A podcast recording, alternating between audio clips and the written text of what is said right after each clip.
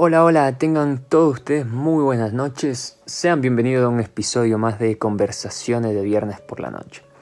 Mi nombre es David Peralta y espero disfrute de este espacio creado para vos.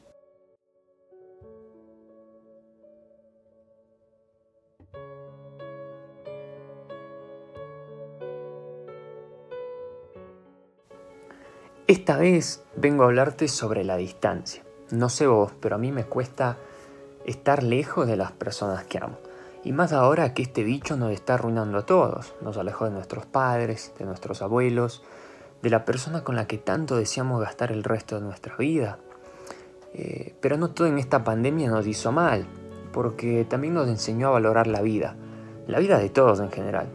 Y aunque de a poco le vamos perdiendo el miedo a este tema del virus, eh, el miedo a la muerte siempre está presente y está presente todos los días porque, porque esto es, algo natural. Tener miedo a la muerte no es malo, por el contrario. Tener miedo nos hace sentir vivos. Eh, déjame contarte que hoy se cumplen dos meses eh, que estoy comprometido con la mujer más hermosa, para mí, de toda la tierra. Y, lo único que deseo es estar con ella. Lamentablemente ella vive en los Estados Unidos y yo no puedo viajar por temas legales. Eh, no tengo visa pero no es porque sea un criminal, ojo, no. Eh, es, por tema de que los gringos no me quieren. No, eh, por otros temas. Entonces nosotros estamos a la espera de poder estar juntos eh, dentro de seis meses. Pero la realidad es que hoy en día, con todo el bolonqui, con todo el caos que hay en el mundo, no tenemos por seguro si nos veremos dentro de seis meses o quizá en, en Navidad. Pero, ¿por qué te cuento esto? Porque esto es parte de la palabra distancia.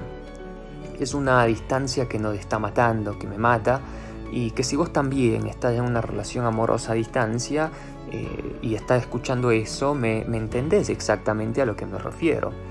Y una relación a distancia no solamente es aquella en la que tu pareja vive en otra parte del mundo, porque quizás viven en el mismo país, pero precisamente por este tema del bicho este, no les es posible estar juntos porque pones a tus seres queridos por sobre, sobre tu amor por tu pareja, lo cual está totalmente correcto y, te felicito si haces eso, porque eh, sos inteligente, estás siendo inteligente. Estás cuidándote, estás cuidándole a tu pareja, estás cuidando eh, a tus padres, a tus hermanos, a tus abuelos y a toda tu familia en general. Eh, también están aquellos que sufren porque tienen que mantener distancia con sus padres, porque ya están de edad, quizá padecen de algo que los hace aún más vulnerables a contagiarse.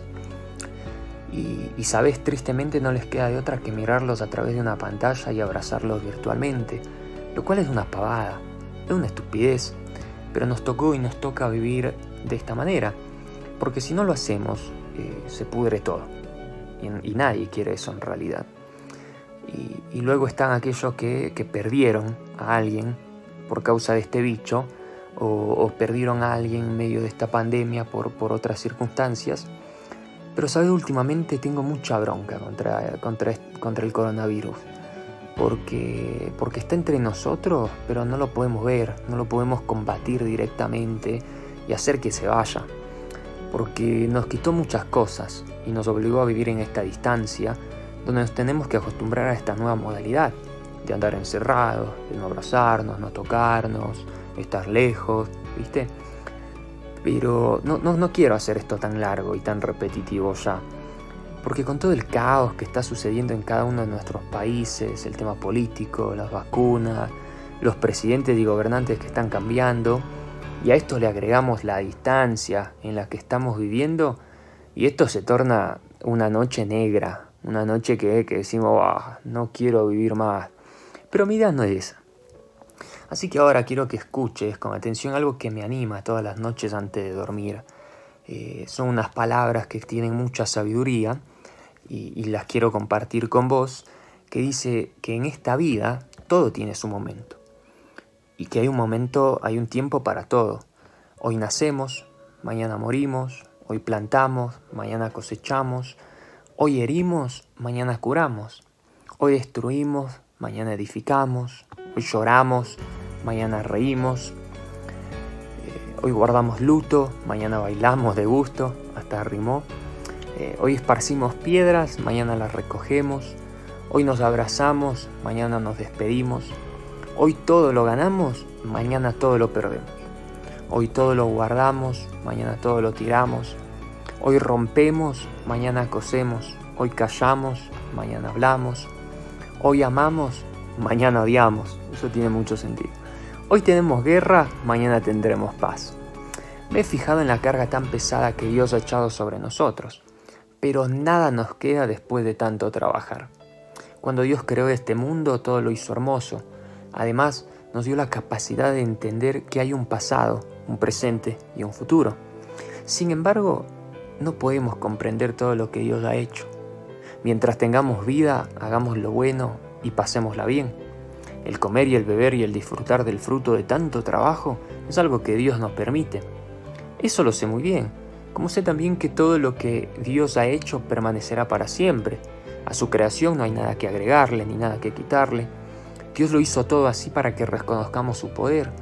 Todo lo que ahora existe ya existía mucho antes, y todo lo que habrá de existir existe ya. Dios hace que todo vuelva a repetirse. En esta vida he visto también las injusticias que cometen los jueces, de quienes esperamos que hagan justicia. Pero como todo en este mundo tiene su hoy y su mañana, me consuela pensar que un día Dios juzgará al justo y al malvado. También me consuela pensar que Dios nos pone a prueba para que nosotros mismos nos demos cuenta de que no somos tan diferentes a los animales, ni superiores a ellos. Nuestro destino es el mismo, tanto ellos como nosotros necesitamos del aire para vivir, y morimos por igual. En realidad nada tiene sentido. Todos vamos al mismo lugar, pues todo salió del polvo y al polvo tiene que volver.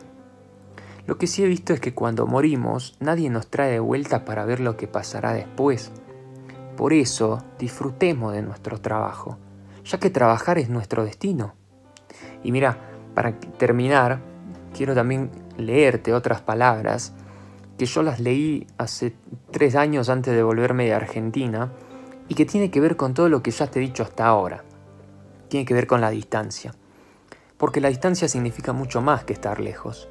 La distancia es saber valorar un café o un mate o una cerveza con, con los tuyos, con tu gente, con los de siempre. Es echar de menos pequeños detalles y anécdotas que están que estando cerca de los tuyos no extrañarías tanto es saber a qué sabe un abrazo de bienvenida, aunque sea solamente por unos días, y que ese sabor se convierta en tu favorito, o que las despedidas se conviertan en el sabor más amargo que jamás probaste. La distancia es, plantarle la cara al mundo un día, hacer las maletas e irse. Es no saber muy bien lo que haces hasta que pasan unos meses, y cuando empiezas a ser consciente de la decisión que tomaste, seguir adelante. Porque sí, porque la distancia de eso es arriesgarse, tener valor, jugársela sin estar seguro nunca, tener un pie en un sitio y otro en el otro. Es muchas veces tener una lucha interior entre tus sueños y tus sentimientos.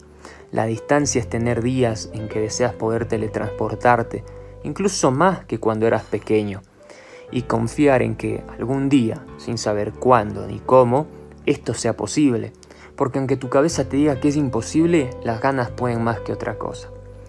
¿Sabes? La distancia son aquellas sorpresas y los detalles, son las notas de voz eternas, la diferencia horaria, los cumpleaños por Skype y los mil te echo de menos por WhatsApp. Es acordarse de otra persona al ver o al escuchar cualquier cosa y no poder evitar enviárselo. La distancia es asumir que eres la mejor o el mejor amigo o amiga que nunca está y que tu madre tenga que asumir que sos su hijo o su hija invisible, que eso cuesta un poquito más la distancia de aprender a vivir por uno mismo, a simplemente ser. Es pasar días muy malos y días muy buenos, días de querer dejarlo todo y días de querer quedarse ahí para siempre. Es sentirse completamente solo y de golpe darte cuenta de que tu gente está ahí, aunque sea de lejos. Y aprender que eso significa que nunca, pero nunca estarás solo. Porque a veces el corazón va donde la voz no llega, porque la distancia separa cuerpos, no corazones y desde luego que no lo ha conseguido con los nuestros, porque sepan que de 365 días los vamos a necesitar 366, que se nos parte el alma cada vez que sabemos que alguno de ustedes no está en un buen momento y que no podemos estar allí a su lado, y que tratamos de llevar la distancia lo mejor que podemos. A todos aquellos que están lejos, sigan siendo tan valientes como hasta ahora lo han sido. Y a nuestra gente que está en casa esperándonos, estamos deseando volverlos a ver. Prepárense que tendremos muchas cosas más para recordar.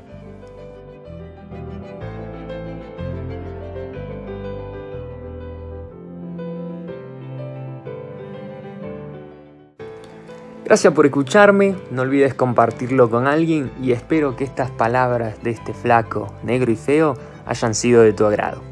Y como viene, viendo, como viene siendo ya de, nuestra tradición al momento de despedirnos, lo hacemos con la frase de mi amigo Boss de Toy Story, pero una versión argentina, que dice amatear y al más allá. Te mando un abrazo, cuídate y nos vemos pronto. Adiós.